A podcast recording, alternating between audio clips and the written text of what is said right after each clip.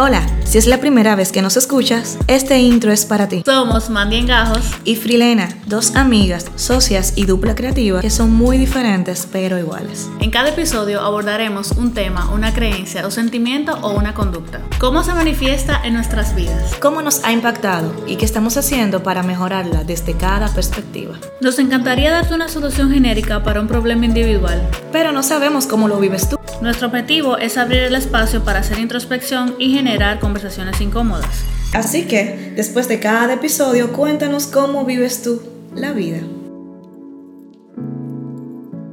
Hola, bienvenidos una vez más a Bien de Mente. Qué bueno que estás aquí juntos, together, con nosotras. Hola. Hola, buenos días, buenas tardes, buenas noches. Gracias por darle play nueva vez a un episodio nuestro. Si es la primera vez que estás aquí, bienvenido. Si regresaste, bienvenido. Si escuchas el programa y aún no estás suscrito, dale, agrégate y haznos parte de tus preferidos en Spotify. También recuerda cuando termine el episodio calificarlo para hacer que suba nuestro score. Donde sea que nos escuches, ya sea en Apple Podcast o en Spotify o en Anchor. Bueno, eh, este episodio, uff, es grabado por segunda vez porque perdimos como un poco, o al menos yo perdí un poco el enfoque en el anterior que habíamos grabado. Y la idea es que el mensaje llegue preciso y conciso. Y como se desvirtuó un poco, es posible que hubiese causado un poco de, de confusión. confusión en lo que se dijo. Una mala interpretación. sí. sí, también porque uno toma y deja, o hablo por mí, tomo y dejo lo que, lo que entiendo que es importante para mí.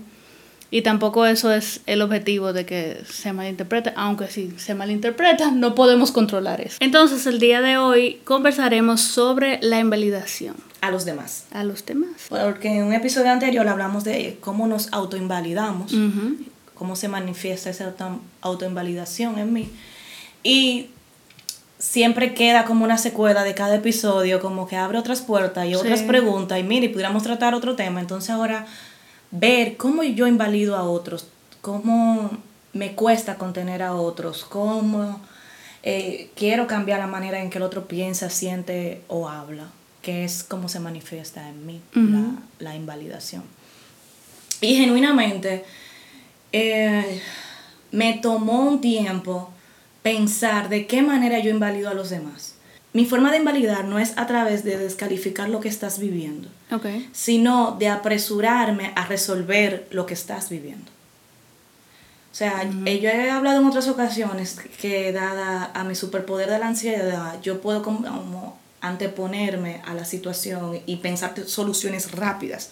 Fue un mecanismo de defensa que utilicé por mucho tiempo, de solucionar a, a velocidad luz para evitar el abandono, evitar el rechazo y siempre ser una persona que tenía algo que dar y así eso me asegurara un puesto en la vida de los demás. Entonces, cuando alguien me está hablando de que está experimentando algo, está sintiendo algo, le pasa algo, yo escucho atentamente, puedo ser empática, puedo ser compasiva, puedo entender lo que está sucediendo y yo tengo como un ímpetu de hacerle ver a esa persona de que hay una solución X, de que lo puede resolver por aquí, de que quizás está sintiendo esto por esto, por esto. Y con esa inmediatez de dar ese aporte, yo puedo entrar en la invalidación que le hago al otro, de no dejarlo llegar solo a su propia respuesta. Porque que yo tenga una respuesta no significa que esa sea la respuesta que necesita esa persona. O que el otro esté disponible para escuchar tu respuesta o que el otro esté disponible. ¿Qué me ayuda? Que yo puedo preguntar. Ok. Pero independientemente me pregunten o no, porque la, la invalidación que yo le hago a los demás muchas veces es interna, el otro no se entera que yo lo estoy invalidando.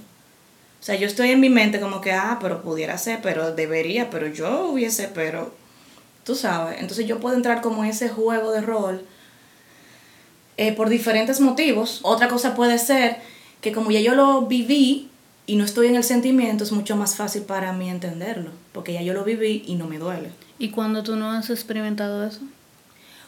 Es que casi siempre, aunque yo no, me, no lo haya experimentado, yo tengo como una noción de algo.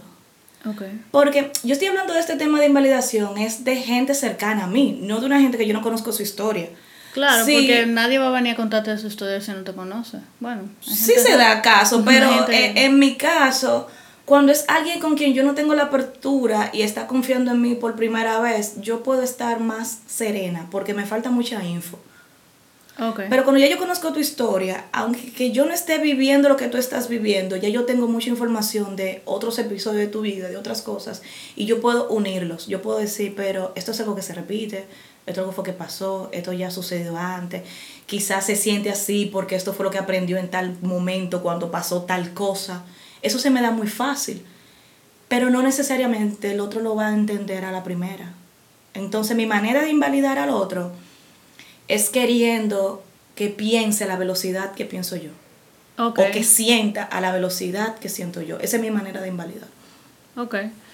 Bueno, en mi caso también lo experimento de manera interna y lo que veo es que cuando estaba pensando sobre este tema, es que yo entiendo cuando alguien me está contando algo de que tiene pocas pruebas para sentir eso que siente. Y eso tiene una razón de ser. Voy a convertirme en este momento un poco anecdótica y es que en algún momento de mi vida yo experimenté abuso, abuso sexual de parte de eh, un, profesional, de la, salud. profesional de la salud que me estuve en contacto y ayer, antes de venir y ayer, he pasado todos estos días desde que decidimos regrabar este episodio, pensar en el tiempo que yo experimenté eso. Y yo recuerdo que fue como desde los 14 hasta los 16, porque mi hermana ya había nacido cuando yo entendí que era lo que lo que había pasando, lo que había pasado.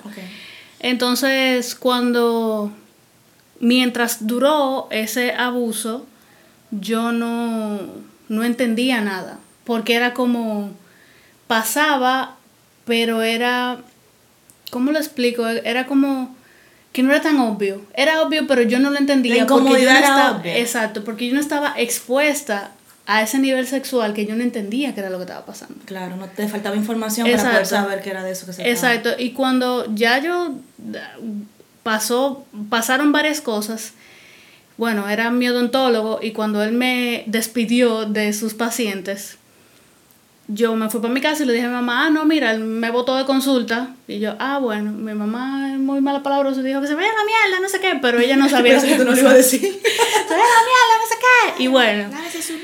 Eh, meses después, como tres o cuatro meses después, yo entendí qué era lo que había pasado. Era una persona que mi familia lo conocía de la iglesia, era ya una persona un profesional mayor, de la salud. Un profesional de la salud. Entonces, él decía cosas que yo no entendía porque me faltaba el contexto, pero yo el contexto era yo. Entonces, yo recuerdo como ahora que él decía, eh, yo sé lo que yo siento es pecado, esto no debe estar pasando. Entonces había periodos... que, tú tienes la edad de mi hija. Exacto, había periodos que yo no, no iba por asunto económico, porque cada vez que tú vas al dentista tienes que pagar. Entonces, era más caro antes que Exacto. Entonces yo duré un tiempo sin ir, como seis meses, y recuerdo que cuando volví me dijo que, que se sentía mejor, que había orado mucho, etcétera. Entonces cuando ese mismo día me despido de la consulta, me recomienda con otro. Entonces, bueno, yo me voy a mi casa muy campante, yo no estoy entendiendo y yo tampoco le ponía asunto. Como no entendía, yo tampoco ponía el esfuerzo de entender. Entonces pasan unos meses y cuando yo entiendo, ah, es que él estaba enamorado de mí.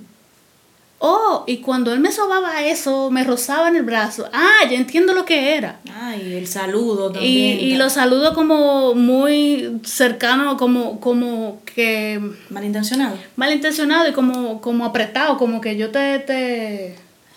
Sí, era como, no sé cómo explicar. Era algo así, bueno, en fin. Cuando yo entendí eso, yo duré como varios días, como que yo solo tengo que decir a alguien en mi casa, pero yo no sé quién decírselo. Y en ese momento yo tenía muy, mucha confianza con mi tía. Y yo recuerdo como ahora que yo sentí como mucha angustia.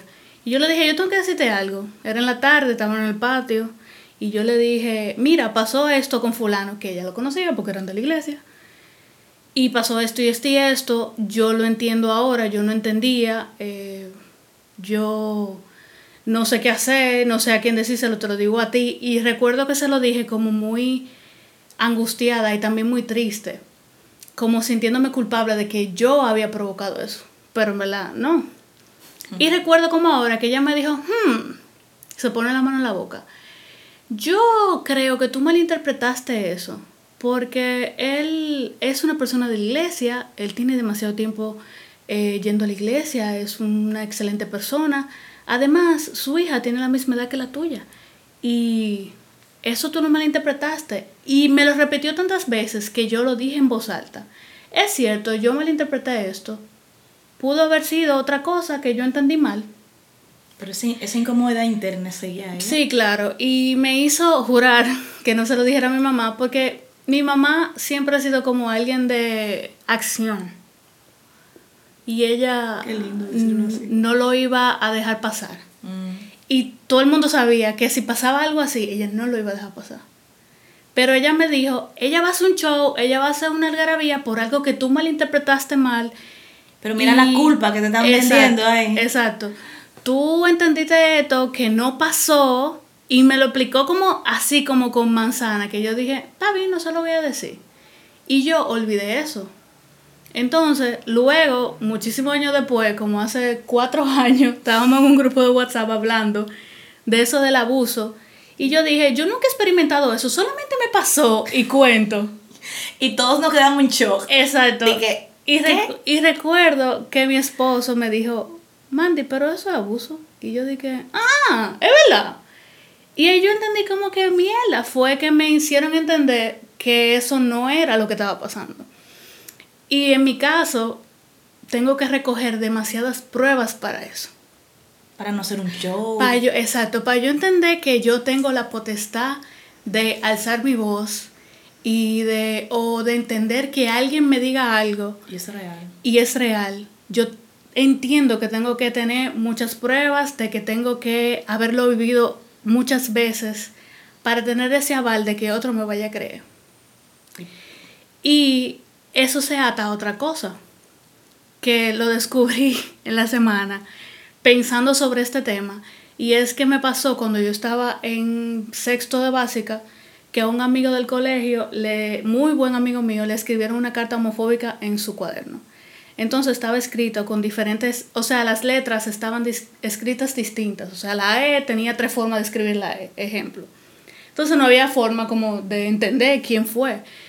Y la profesora se dio la tarea privando en, no sé, en, en CSI ah, colegio, no sé. ¿Cómo se llama el colegio? no, yo lo voy a decir. Ah, no, verdad, verdad. Entonces, em, ella investigó y encontró, sacó tres em, sospechosas, sacó tres sospechosas. Dentro de esas sospechosas estaba yo. Que era su amiga. Sí, y que ella decía que había una que estaba escrita ahí que se parecía a la mía. Yo dije, yo no fui. Ella se reunió con las tres sospechosas en diferentes ocasiones, separado. Y ella culpaba, o sea, ella usaba la culpa para que uno se delate. Y yo sabía que no había sido yo. Y yo recuerdo que le dije a mi amigo, yo le informé como que, mira, ella dice que soy yo, pero yo no fui. Y él me dijo, yo sé que no fuiste tú, porque yo, tú eres mi amiga y tú no vas a eso. Y en verdad, no fui yo. Bueno, pues el asunto es que ella le metió presión a, a las tres, por separado. Ya ella nos dijo, hay que llamar a sus madres para que vengan, para que se enteren de esto. Y yo recuerdo que mi mamá en ese momento tenía dos trabajos. Ella trabajaba de noche, amanecía, y los días que no amanecía, como que trabajaba en la tarde. Entonces, yo pensé como que mi mamá tiene demasiado trabajo. si yo no hice esto, ¿para qué la vamos a llamar?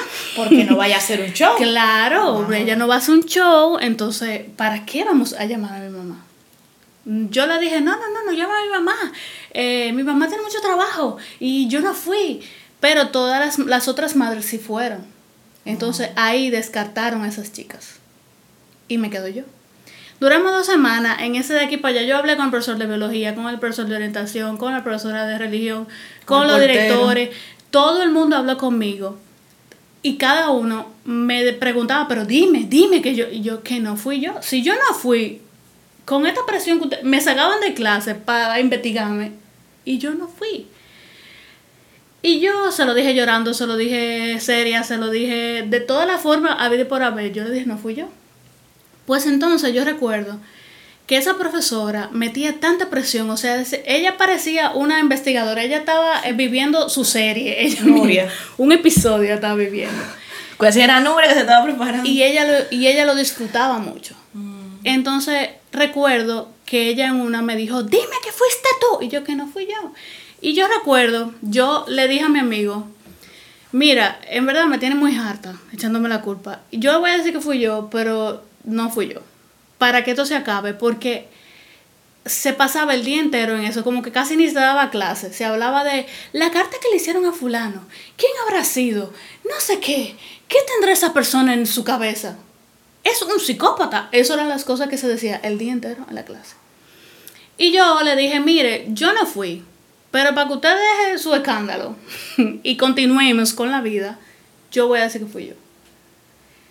Ok, pues tienes que hacer una carta yo hice una carta escrita a máquina, que en ese momento em, una tía mía tenía otro, un negocio y yo iba a ese negocio, así que para que no me dejaran solo en mi casa, me mandaban para allá y yo aprendí muchísimo.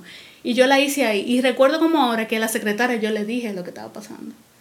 Y ella me decía como que, pero para, no entiendo por qué tú estás haciendo esa carta si no fuiste tú. Y yo dije, porque, porque estoy harta de eso. Bueno, al final hice la carta, la, persona, la profesora leyó en voz alta, el curso y se acabó el tema. Pues desde ese momento yo no me caía bien esa profesora, porque ella, luego de que pasó el hecho, ella comenzaba a relajar con eso y decía, ¿ustedes se acuerdan cuando le hicieron una carta a fulano? Yo sé quién fue, lo voy a decir mañana a las 7. Lo voy Y era como, como que era un programa que yo estaba... Exacto. Y yo estaba como que, mierda, y me dolía mucho porque el curso se encendía y se ponían todos contentos, como que, mira el morbo, quiero saber quién fue. Entonces yo veía como mis compañeros, claro, ellos no son culpables de eso, pero ella lo ponía como un estado de que me van a exponer a una vaina que yo no hice. Y yo me dolía mucho. Y yo recuerdo que... Es abuso. Sí, lo es abuso de poder encima de todo. Oh, abuso de todo. pero, bueno, sí, es una forma linda. Sí, entonces luego ya le hicieron coordinadora y ella tenía demasiado tiempo para joder en todos los cursos. Y ella iba siempre, o, o sea, aunque sea dos veces al año, ella iba al curso y decía, ¿ustedes se acuerdan de una carta que le hicieron a fulano? Y ella decía, lo voy a decir porque yo sé quién fue. Y ella lo disfrutaba mucho. Pues el asunto es que yo aguanté seis años eso. Llegamos a cuarto bachillerato y en cuarto ya no estaba la clínica y entonces ella lo hacía todos los días en la clínica, hablaba de eso. O sea, imagínate todo el tiempo que yo duré experimentando eso con esa loca, porque tiene que estar loca. Entonces, yo recuerdo que yo llegué a un punto que yo se lo dije a mi mamá. Yo le dije, mira, esta mujer fulana de tal está haciendo esto y esto y esto. Y ella me dijo, ¿por qué tú no me dijiste? Porque claro que yo iba a ir. Y luego yo entendí que el que ella fuera era importante, pero yo entendía que no. Entonces, por eso fue que en el episodio que hablamos del dinero, yo dije que yo me sentía culpada. Y es porque si yo no hice algo, pero tú tienes Sospecha. La sospecha de que yo lo hice, inmediatamente yo voy a ser culpable de eso que yo hice, aunque yo no lo haya hecho. Y recuerdo que en algún momento pasó algo parecido con mi hermana y mi hermana duró todo el tiempo diciendo que no fue ella. Y ella, y, y ayer lo entendí, ella no fue ella y ella mantuvo su palabra. Y todo el mundo creyó en algún momento de que no fue ella. Pero yo lo experimento como que si alguien muere y dicen fue fulana y me culpan a mí, yo voy a dudar de que yo lo hice. O sea, yo voy a llegar a un momento que yo voy a entender que de verdad yo lo hice, aunque yo no lo haya hecho. Entonces, cuando alguien me cuenta algo, yo por eso, esos traumas me, hacen me hicieron entender de que tienes que tener muchas pruebas, de que si te culpan de algo, de verdad fuiste tú, aunque no haya sido Alguna tú. razón hay por, porque tú Exacto. Tú tienes razón de que tú me estás culpando. Y lo entendí esta semana y me da mucha tristeza de que en otros momentos sí han pasado cosas, qué sé yo, laborales, cosas mínimas, de que se tiene la sospecha de que fue mi responsabilidad y yo llego a creer que de verdad fui yo. Y es injusto. Entonces me da tristeza por mí, por el hecho de que yo ni llegué a creer, que a veces me cuesta creer en lo que yo soy, en, lo- en las cosas que hago, por esto. O sea, esas dos, eh, esos Dos eventos. dos eventos que pasaron con muchísimo tiempo de diferencia, sí hicieron un quiebre en mí, que se convirtieron en un trauma.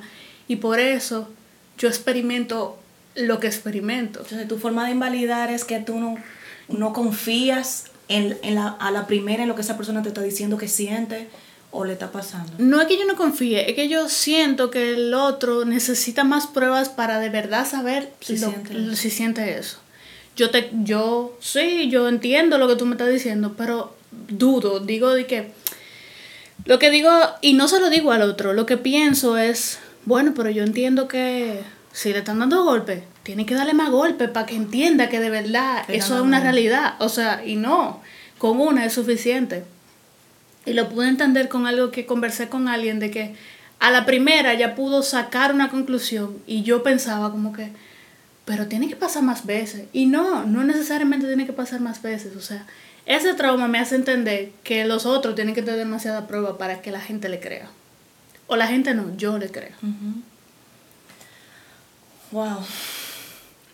Yo pienso que la consecuencia que tú experimentaste y sigues experimentando de que confiaras en alguien que no estaba listo para contenerte ha sido muy alta. Porque tú fuiste a donde esta tía buscando regularte, buscando hablar Contención, contención, buscando hablar de lo que tú sentías, porque coño, eras una niña, no lo entendías, pero sí tenías la incomodidad de que algo estaba sucediendo y que ese algo no estaba bien. Y el llegar a alguien que no estaba listo, que no tenía la herramienta, que no podía contenerte, que te invalidó, o sea, porque fuiste totalmente invalidada, totalmente invalidada. Y cuando veo eso, pienso en el daño que yo le hago a los demás cuando lo invalido. Porque si ella no te hubiese invalidado, si hubiese resuelto esa situación, o sea, tu mamá iba a ir, sabe Dios que otra chica estuvo, pa- o chico, ¿verdad? Estuvo experimentando lo mismo que tú O pasó después de ahí. o pasó después o antes.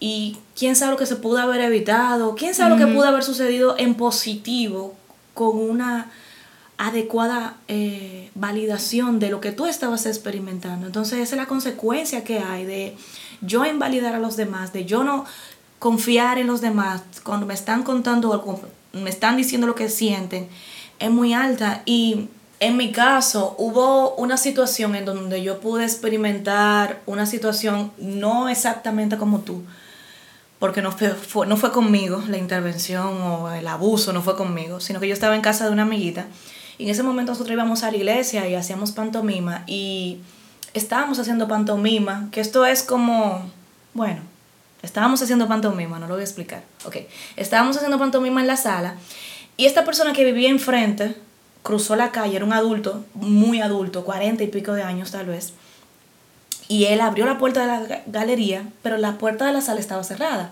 Y tenía una ventana corrediza. Y yo vi cuando él estaba viniendo para acá. Y él dijo algo como que le abriéramos la puerta. Nosotras estábamos solas. Y le dijimos que no. Y él dijo, pues voy a entrar por la ventana. Y como que quiso entrar por la ventana. Y yo recuerdo que yo tomé unas tijeras que habían en la mesa. Y yo le dije, si tú entras, yo te voy a acusar de acoso sexual. Cuando él me escuchó, él se paniqueó. No, ¿y qué es lo que tú estás diciendo, muchacha? No se puede ni relajar. Y se fue. Y ahí mi amiga me dijo que él, él hacía eso continuamente, que él se metía en la casa, que él a veces ya estaba en el cuarto y ella, ella lo veía en la sala, porque ella pasaba mucho tiempo sola. Y ya lo sabía. Y ella lo sabía y yo le dije, pero que eso está mal. Yo inmediatamente sentí ese temor, esa, incomodidad, esa situación de que es que no, él no puede estar haciendo eso, él no puede entrarse aquí. Bueno, yo fui a donde mi mamá y se lo conté inmediatamente. Mira, a fulana le está pasando esto, este hombre entra a la casa y ella me hizo muchas preguntas. Mi mamá duró menos en ponerse la chancleta que coger para allá. Y, y, se hizo una reunión en el barrio y la mamá de esa niña estuvo ahí y una vecina que lo defendía, que decía que era ella que lo llamaba y que por eso él iba. Y mi mamá ahí le dejó claro, no importa si ella que lo llama, él es el adulto, porque tú sabes que se tiende mucho a culpa, a responsabilizar a la víctima. A, victimizar a la víctima. Sí, es que ella es muy coqueta, es que ella es una adolescente. Ella baila en la galería, eso es para él. Provocarlo. Estoy, y está un maldito adulto, viejo lesbiano. Entonces dime. Y um, yo recuerdo que mi mamá no descansó hasta que a ese hombre lo sacaron del barrio. Y luego surgieron más personas, otras chicas, otras niñas de ese mismo eh, lugar, pues yo vivía un poquito distante, no era, no era mi vecino de al lado, hablaron de que él tuvo insinuación o, tuvo situaciones. Okay. Y recuerdo que mi mamá se involucró en eso y él era amigo de, de mi de, amigo del hermano de mi mamá. O sea, a mi mamá le, importó, madre que él fuera Como debe de ser. Y pienso en eso y yo soy alguien que yo no necesito evidencia. Si tú me dices a mí que tú sientes algo, loca, yo lo creo. Mira, yo sentí tal cosa, yo te lo creo, yo lo valido, yo lo entiendo, yo soy alguien que a la primera incomodidad yo hablo, yo no me siento cómoda con esta cosa, yo no siento, o sea, yo no tengo problemas de, o sea, a mí no me cuesta rápidamente eh, identificar lo que yo estoy sintiendo y por ende no me cuesta aceptar cuando el otro lo identifica rápido también. Es como que yo conecto inmediatamente porque sí. Y lo que veo, escuchando tu historia, escuchando la mía, es que prácticamente en el mismo escenario la validación fue distinta. Y eso me mandó un mensaje a mí. Eso me dio una manera de procesar la información y de que si está pasando algo hay que ponerle atención. Sí, tú sabes que ahora que lo pienso, em, yo solo comenté a mi tía porque ya mi abuela había muerto. Y era como la persona con la cual yo hablaba más. Porque yo no estoy segura si lo dije en un episodio, pero cuando mi abuela murió, yo tuve que conocer a mi mamá. Porque ella estaba, pero ella no estaba tanto tiempo. O sea, no compartíamos tantas cosas. Yo me pasaba el día con mi abuela. ¿Tú piensas que hubiese sido diferente si tú se lo hubiese dicho a tu abuela? Sí. Tú sabes que mi abuela, mi mamá sacó eso de mi abuela, porque mi abuela era así mismo. Y ahora escuchándote recordé, se desbloqueó otro recuerdo, que yo con mis vecinas también bailábamos y hacíamos cosas en, la terraza, en el balcón. Y en algún momento había un señor que se paraba los jueves a vernos. Y él le hacía señas específicamente a una de mis amigas. Y ella se lo dijo a alguien, porque también duraba mucho tiempo sola. Ellas también en esa casa duraban mucho tiempo sola. Ella se lo comentó al papá de una amiga. Dijo, ese señor ha venido y él me hizo seña y me dijo como que algo una vez que yo bajé, porque era una segunda. Y él iba como de 4 a 6 de la tarde. Y entonces lo que, cuando ella lo comentó, él, eh, eh, como que los adultos que estaban cerca lo acecharon. Ay, Dios mío. Sí, no sé qué, le hicieron. Felicidad si yo hubiese estado ahí. No sé qué le hicieron, pero sí sé que él no volvió. Y yo me enteré mucho, mucho después de que había pasado, porque como que ella se lo comentó a ellos y ellos tomaron acción y, y, ya, y como que no pasó, pero yo, yo me enteré después, porque también yo no estaba como tan pendiente de esas cosas. Aunque yo estaba dentro del grupo, no era tan conmigo, él hablaba, él quería hablar con mi amiga. Y sí recuerdo, sí después que todos nos enteramos en el barrio y toda la, toda la vaina, sí recuerdo a mi abuela hablar de eso, de, de que era muy importante decir esas cosas. Pero era como que si ella hubiese estado, yo estoy segura de que yo se lo hubiese dicho a ella y que ella iba a hacer algo. Y que claro, se le iba a decir a mi mamá. Claro que sí. Y exactamente, si tú pudieras ponerle un nombre a la sensación que surge cuando alguien está en un episodio X emocional, sentimental, físico, y tú lo vas a contener o busca contención en ti o quiere hablar de esto que siente contigo, qué, qué, cómo tú lo vives internamente. o sea, eh, vamos a dividirlo, la persona que te importa y el que no te importa tanto. O sea, que no es tan íntimo para ti. Bueno, depende de dos vertientes. Si es alguien que yo siento que tiene las herramientas para entender, las herramientas y los conocimientos para entender lo que me está diciendo, yo le puedo entender lo que me está diciendo y puedo creer. Pero si es alguien que yo siento que todo, no tiene como esos conocimientos, quizás porque no tiene la capacidad, que ahí estoy, tú sabes, limitando, limitando a esa persona, ahí se me complica más entender. Y lo primero que yo pienso es, déjame decirle que esto no es así, pero no lo hago. Qué bueno que no lo hago, porque repetiría lo que me pasó a mí. Entonces lo que hago, cuando yo lo pienso, yo digo, ok, no, no, no, esto no se me puede, no puedo decir esto, claro que no. Don't say, don't say, don't Entonces, me tomo más tiempo en contestar. Y muchas veces puedo tardar días en entender ese sentimiento, en poder decirle algo. Por eso, una vez yo compartí de que yo entendía que tenía que decir algo cuando alguien acudía a mí para algo y no siempre tengo que decir algo porque lo, mi primera opción va a ser invalidar al otro. Entonces yo lo hago simple. Si no lo entiendo, puedo hacer preguntas para poder entenderlo. O le digo gracias por compartirlo conmigo. Estoy aquí para escucharte, pero no tengo, no, si no tengo nada que decirte, no voy a forzar eso, porque muchas veces me, me forcé a decir cosas que no sentías. Que no sentía y que no entendía. Pero tú sabes que anteriormente dije que no, que yo no me invalidaba, pero sí. Alguna parte de mí piensa en invalidar, aunque no lo hago. Me detengo y luego pienso en otras opciones y ahí puedo lograr entender a detalle qué es lo que el otro me está diciendo. Y asumo que por mucho tiempo yo invalidé gente, muchísima gente. Ah, claro, yo también y lo siento mucho. En verdad. Eh, y por eso tengo compasión de mí y me siento triste por haber llegado a ese despertar, porque eso me provocó ciertas cosas y, y se irán desbloqueando ahora muchos recuerdos que tienen que ver con eso de, de sentirme acorralada y de sentirme y, y de invalidar a otros porque que fue, fue fuerte, en verdad. Yo entendía que no. Y mira que yo lo minimicé tanto que, yo... Te autoinvalidaste a ti mismo. Sí. Sí, y ya entiendo por qué yo me siento así con el dinero, ya entiendo por qué yo me siento así con las cosas que hago y digo, que viene a raíz de eso. Claro. Es que realmente casi siempre hay una evidencia detrás de mis creencias. Pueden ser evidencias que yo percibí, pueden ser evidencias sustentadas en un evento, en un trauma, pero siempre hay algo, no es, no es imaginario lo que yo siento. En mi caso, lo que yo siento cuando invalido al otro es la necesidad de, rescatar.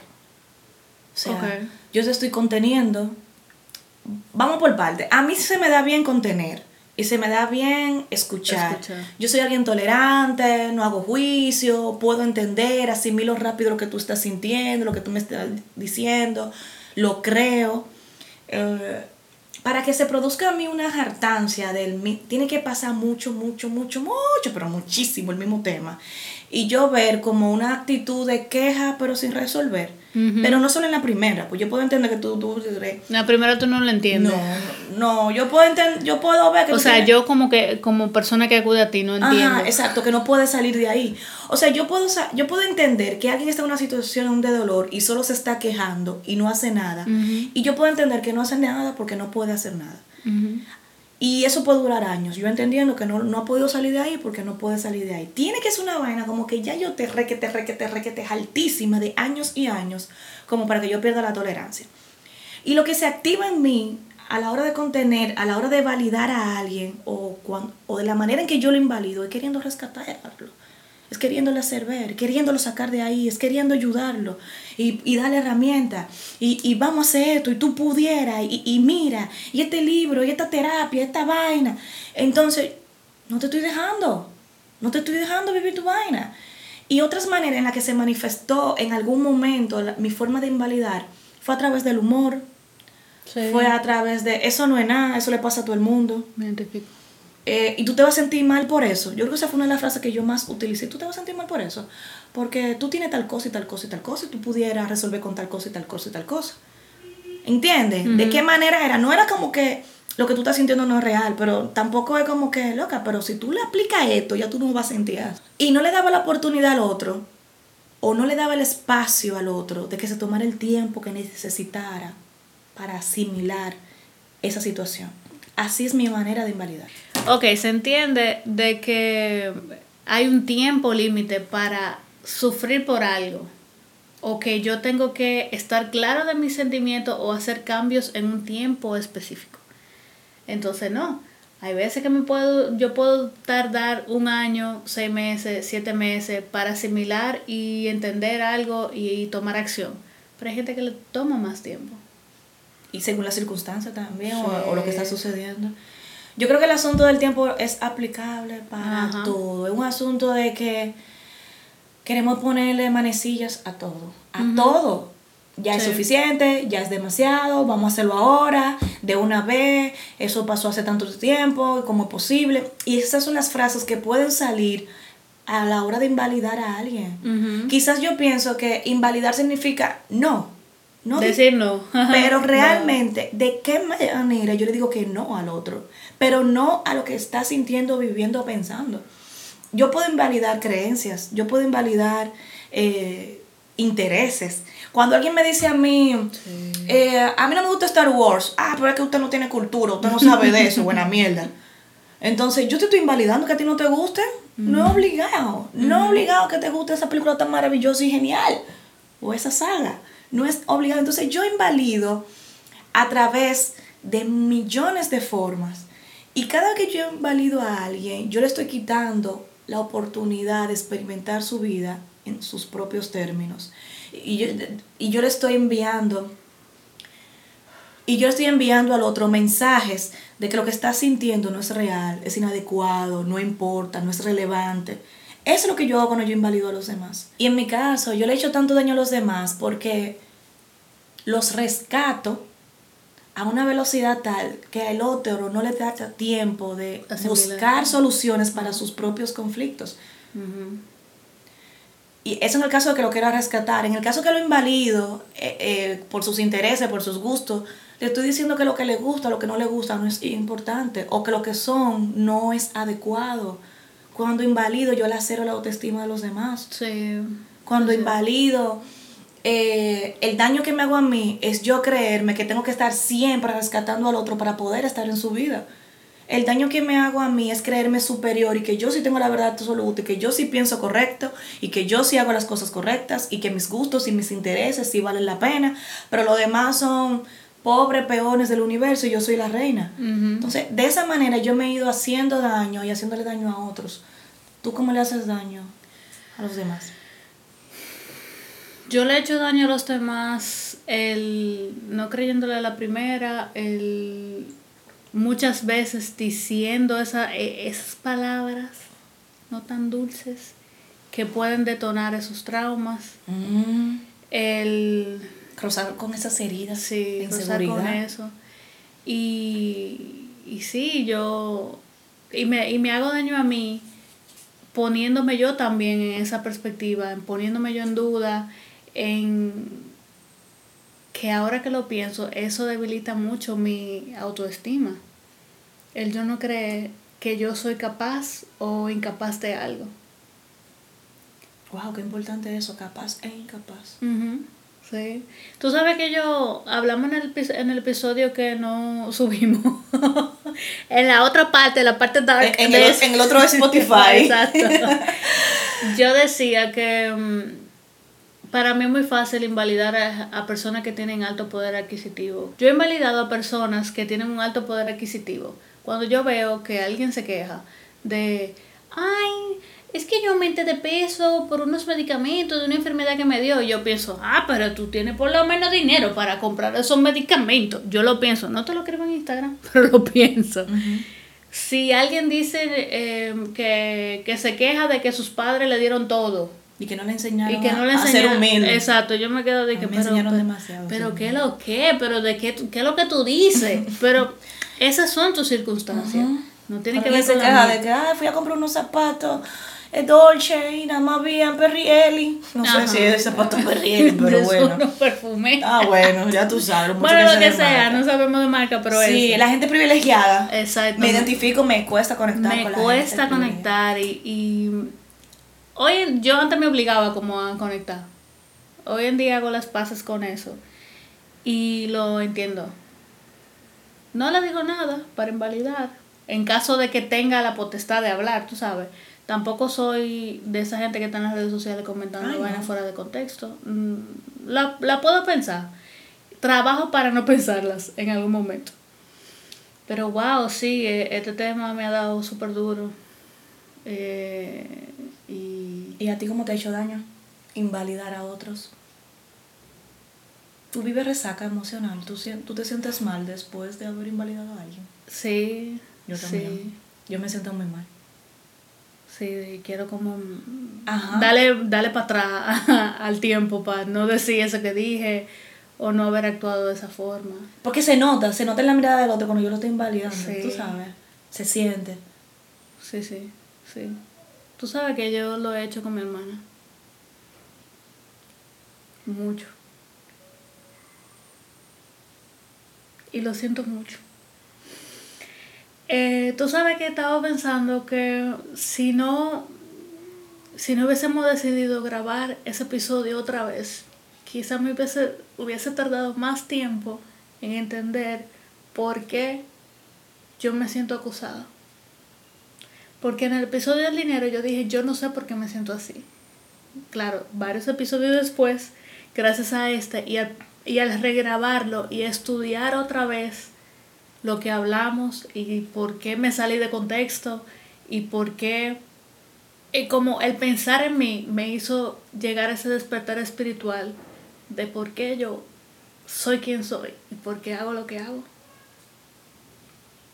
estoy agradecida de eso. En algún momento pensé de que ay, tengo una relación amor y odio con, con mi propio podcast porque me pone en me pone confronta. a confrontarme y me hace mostrar mostrarme vulnerable cuando yo prefiero no hacerlo. La vulnerabilidad no es fácil. No lo es. No, no, no, no es fácil. Uf, bueno, basta. Ya basta de lloriqueos. Ey, no, Ay, lloren lo que necesiten llorar. Eh, hay que sacar todo eso. Yo leí algo como que el cepillo quita los nudos del cabello y las lágrimas el nudo de la garganta. Sin duda. Sin duda alguna. Bueno. Yo he estado agregando cosas eh, para invalidar cada vez menos a los demás. Yo he decidido ser y compartir todo lo bueno que hay en mí y todo lo bueno que aprendo con otros. Creo que de eso se trata, ¿no? No es solamente aplicar hábitos para yo ser mejor persona, yo también quiero pasar un mensaje de que se, se puede ser, eh, independientemente de mis defectos, yo puedo ser un buen ser humano. Entonces, cosas que yo hago para no invalidar a los demás. Yo no uso frases trilladas. Yo no uso frases, eso no es nada, eso es fácil de hacer, eso es simple. Ah, pero tú te vas a poner así por eso. Y tú le vas a dar mente a eso. Y eso te importó tanto. ¿Y qué importa lo que piense la gente? eso, esa es la frase más usada para invalidar cuando alguien se siente mal por un comentario externo. Pero no importa lo que piense la gente, señores, a todos nos importa lo que piense la gente. Por más que yo creo que no. Sí. Lo que pasa es que la gente está compuesta de diferentes personas. La gente para mí no son la gente para ti. Exacto. Entonces, ese tipo de frase lo que hace es aumentar esa inseguridad en mí, de que lo que yo estoy sintiendo es real, de que lo puedo compartir con otra persona, de que a otra persona le interesa escucharme. Entonces yo he optado por no seguir usándolas, Sí. por tampoco apresurarme a contener, porque muchas veces quiero sacar al otro del dolor que está. Y Porque es incómodo también experimentar a alguien que está sufriendo por algo y que yo no quiero sentirme incómoda estando contigo en Viéndote eso, sufrir. viéndote sufrir y es como Me voy ríete no ahora déjame un chiste Exacto, que, para no. sacarte de ahí. Entonces yo he aprendido a no sacar al otro de sus sentimientos. Si el otro está llorando, llore. No hay que hacer una intervención, no hay que pasarle un pañuelito, no hay que abrazarlo. ni pasar Llore. la mano por la espalda Llore, saque eso. Eh, yo te escucho, yo estoy aquí, no me río. eh, quizá me pueda conmover y llorar contigo.